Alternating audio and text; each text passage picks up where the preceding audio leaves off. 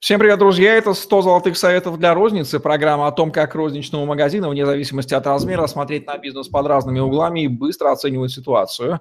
Мы даем ресурсы и возможности для роста и развития. Слушайте, чтобы мыслить и действовать конкретно для достижения результатов. Мы ведущие Евгений Романенко и Наталья Антонова. Наталья, здравствуйте. Здравствуйте. Здравствуйте, Евгений, здравствуйте, коллеги. А, сегодня мы будем говорить, искать вопрос, ответ на вопрос, а, для чего магазину реконцепция.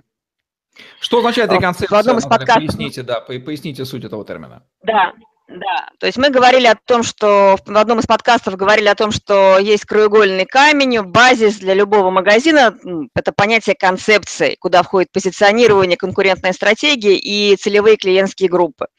И вот э, в последнее время очень актуальным возник, э, становится вопрос, э, что делать для того, чтобы магазин сохранил свою выручку и прибыль. И одним из таких решений, ну, в принципе, это вне зависимости от того, кризисное время или не кризисное, внешне. Если внешний кризис, бывает внутренний кризис у розницы, у магазина. То есть жизнь так быстро меняется, и а, возникает потребность в изменениях. И вот реконцепция – это как раз апгрейд, это изменение концепции.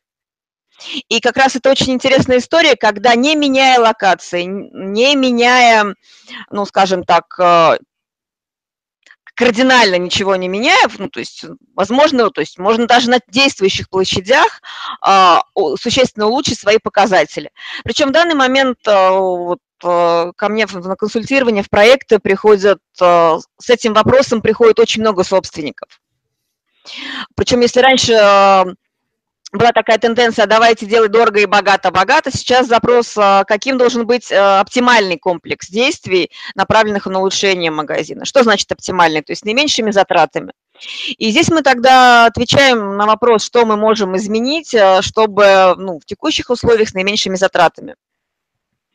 Сначала отвечу на вопрос, зачем это делать. Да? То есть нам важно понять, что необходимо изменить э, в ассортименте магазина, а, что необходимо изменить в выкладке магазина для того, чтобы э, зарабатывать больше, как э, покупателя. То есть меняется предпочтение покупателя и меняется концепция магазина.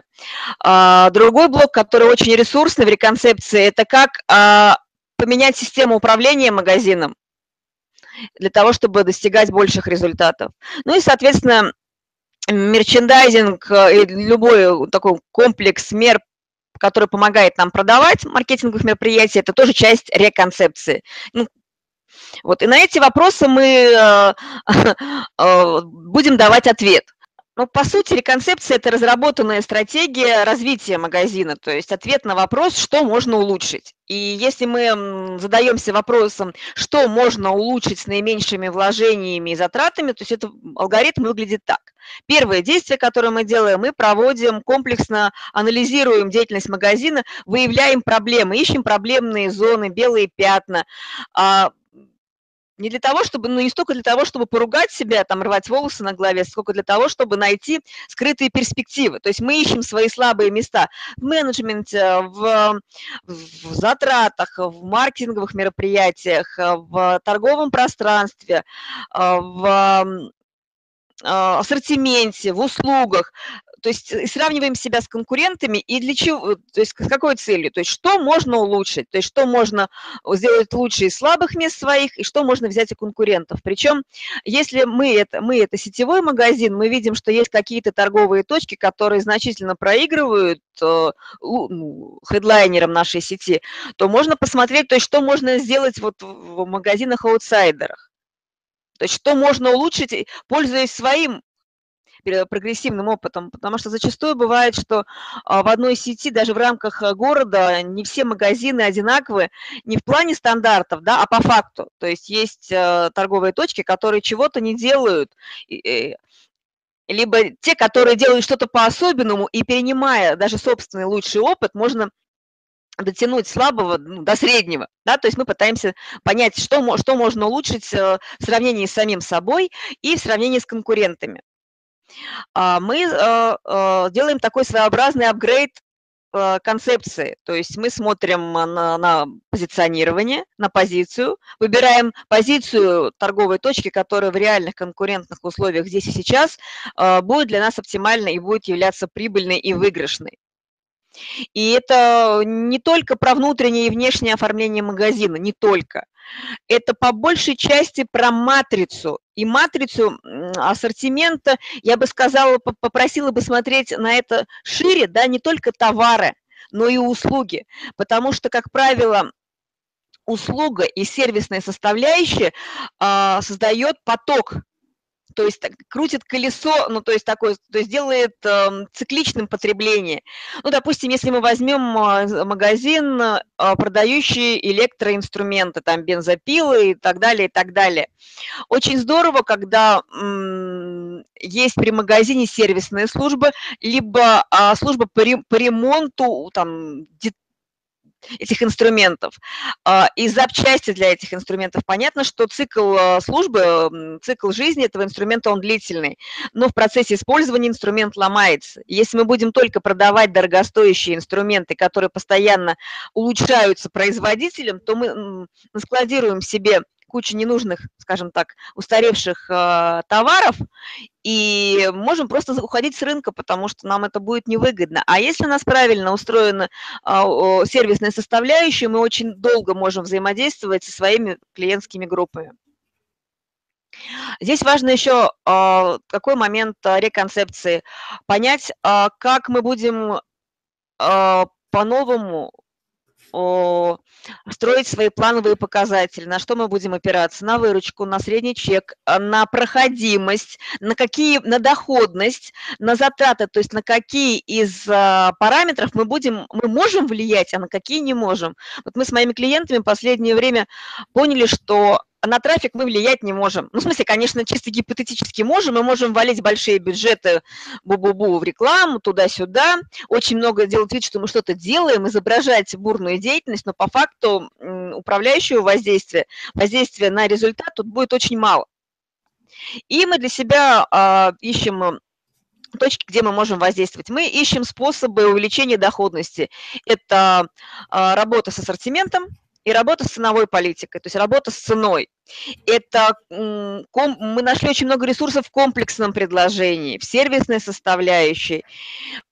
А, и по факту, когда мы проанализировали, сделали аудит а, внутренней и внешней конкурентной среды, мы для себя прописываем пошаговый план действий, план влияния на показатели, которые, ну, на свои целевые показатели. И вот, э, вот сейчас мы с клиентом с одним работаем, у нас э, нарисовалась проблема вот в аудите. У нас очень, ну, то есть у нас очень много товаров без движения, то есть у нас затаривание магазина, очень много необорачиваемых товаров, то есть и деньги вложены. И мы ну, выявили вполне понятную цифровую и ассортиментную историю, то есть что нам нужно, так называемым, скажем так, от чего избавиться.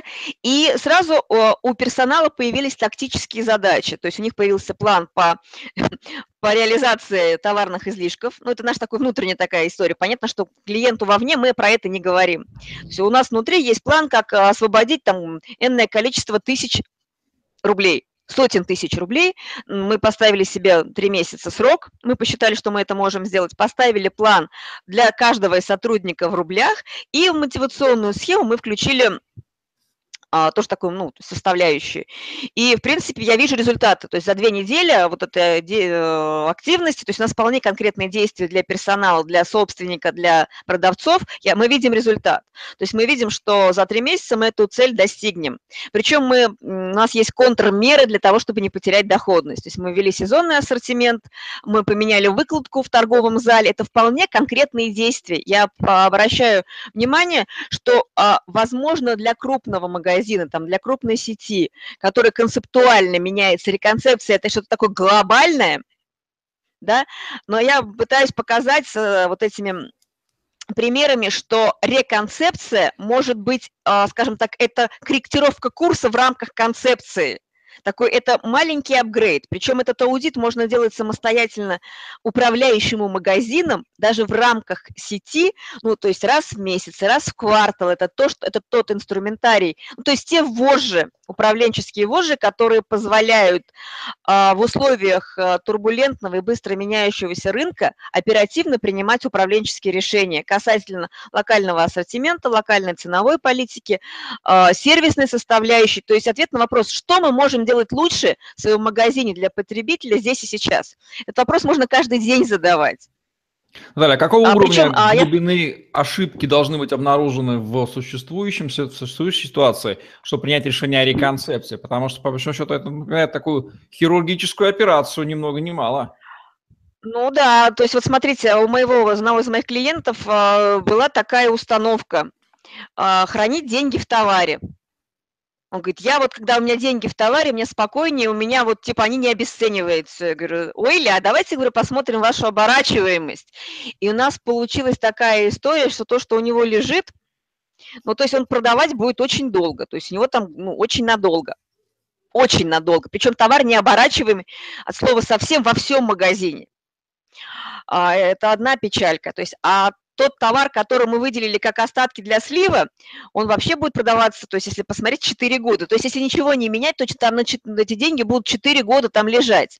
У меня, когда вот я такие цифры вижу, у меня начинается это, вот э, прединсультное состояние, то есть у меня паника начинается, то есть панические атаки, потому что я понимаю, что это концептуальный стратегический проигрыш вкладывать деньги в то, что ты откуда ты их не вытащишь. То есть это какой-то это, ну, то есть такой синдром хомяка, который за щечками прячет, но хомяк-то хотя бы переработать может, ну а слить, допустим, там товары, даже в продуктом, в продуктовом магазине очень сложно работать с, с товаром, который с ограниченным, ну то есть быстро продать, который, так скажем так, периодического, весьма предсказуемого потребления, а тут вообще засада. И когда вот мы эти вещи посмотрели, и он на цифрах это увидел, у него вообще такой апгрейд, он говорит, так, все, значит, будем все менять. И у нас появилась а, такая концепция, ну, концепция новая. А у нас есть магазин, так называемый наш шоурум. У нас есть товар, который представлен в торговом зале внятным способом. Идея какая? Внятным способом представить имеющийся товар. Раз. А, а, сократить э, товарные остатки, ну, он закупается достаточно периодически часто, то есть нам не нужно вкладывать деньги в товар, нам нужно правильно закупаться. Мы контролируем остатки. Два. У нас появилась концепция товар а, в торговом зале плюс э, товарный запас с вполне понятным нормированием, то есть мы установили норму оборачиваемости и те остатки, которые нам нужны, то есть для того, чтобы не затаривать магазин. Вторая группа товаров, ассортиментная, которая у нас а, есть в торговом зале, но мы работаем с ним на заказ, а, мы готовим как раз, э, будем заниматься с продавцами, чтобы они могли продавать этот товар на заказ. Мы делаем а, такие каталоги, которые нам позволят продавать. То есть мы делаем в зале концепцию работы на заказ. Причем так, чтобы не, не покупатель у нас спрашивал, есть ли у вас, а он видел, что у нас это есть. Даже если нет товара, это два. И э, мы развиваем э, третью историю, это работа с сезонным товаром. Раньше вот в этом магазине не было сезонного товара, а сейчас мы, э, мы определили, во-первых, сезонность у, у основного ассортимента, и э, в, будем усилять провалы в, в, в реализации, сезонные провалы, и усиливать пики. То есть мы будем сглаживать провалы и усиливать пики в реализации за счет сезонного товара. Вот такая реконцепция, ну такая, ну я не знаю, то есть это такая все-таки, это действительно, хирург... в этом случае это хирургическая, серьезная хирургическая операция, потому что собственник понял, что он больше не будет вкладывать свои драгоценные деньги в, в не туда. В никуда, я, я бы сказала. покопался в психологических установках и страхах этого собственника, не терял ли он большие деньги где-нибудь наличных в 90-х, после чего решил, что лучший способ их хранения э, в любом виде, только не в денежном. Скорее всего, там что-нибудь в этом плане обнаружилось бы. А, Кстати, там другая история. Э, да, знаете, там другая на самом деле история. Этот собственник э, ушел в свой бизнес, будучи категорийным менеджером, менеджером по закупкам. У него в анамнезе... А, ну, так все понятно, понятно. Да. Закупать менеджером да. Причем закупать на крупную, на крупную компанию, которая работает э, в, в оптово-розничном канале. Я говорю, эй, друг, подожди, забудь свое прошлое. У тебя, ну, то есть у тебя не большая компания, у тебя маленькая компания. И тут парти... стратегия русского, русского партизана. Помнишь таких? Вот читал про таких? Вот, вот давай вот забудь э, деньги лучше, они должны работать. Твои деньги должны работать, и работать они должны на тебя. Понял? Понял. Причем меня радует, что этот человек очень быстро все понял, потому что это его деньги. Это не деньги там дядины, это его деньги. Но когда а свои деньги... разбивается о логическую аргументацию и цифры, когда получается такой, появляется волшебный хирург и проводит хирургическую операцию волшебную над мозгами, как Наталья Антонова проводит над магазином под названием «Реконцепция». Все получается, все становится на свои места, и все начинает работать. Евгений, это очень похоже на вытрезвитель, на розничный вытрезвитель, вот, потому вот, что когда вот. ты показываешь цифры, то есть, э, это, то есть трезвость приходит молниеносно, и вот прям это кодирование такое, ну, в хорошем смысле, код э, такой, там, код да Винчи, который помогает, э, ну, то есть вот вывести, вот, ну, то есть, скажем так, ну, в реальность. Это таблетка реальности, такая так называемая. Вам таблетку, то вот таблетка реальности. Получите, распишитесь на самом деле. Это цифры. Вот такая вот. таблетка реальности под названием «Реконцепция» от Натальи Антоновой в программе «100 золотых советов для розницы». Евгений Романенко, Наталья Антонова были с вами. Ставьте лайк, подписывайтесь на наш YouTube-канал. Если чувствуете, что есть необходимость приглашать хирурга розничного, вы знаете, к кому обращаться. До новых встреч. Всем пока. Удачи.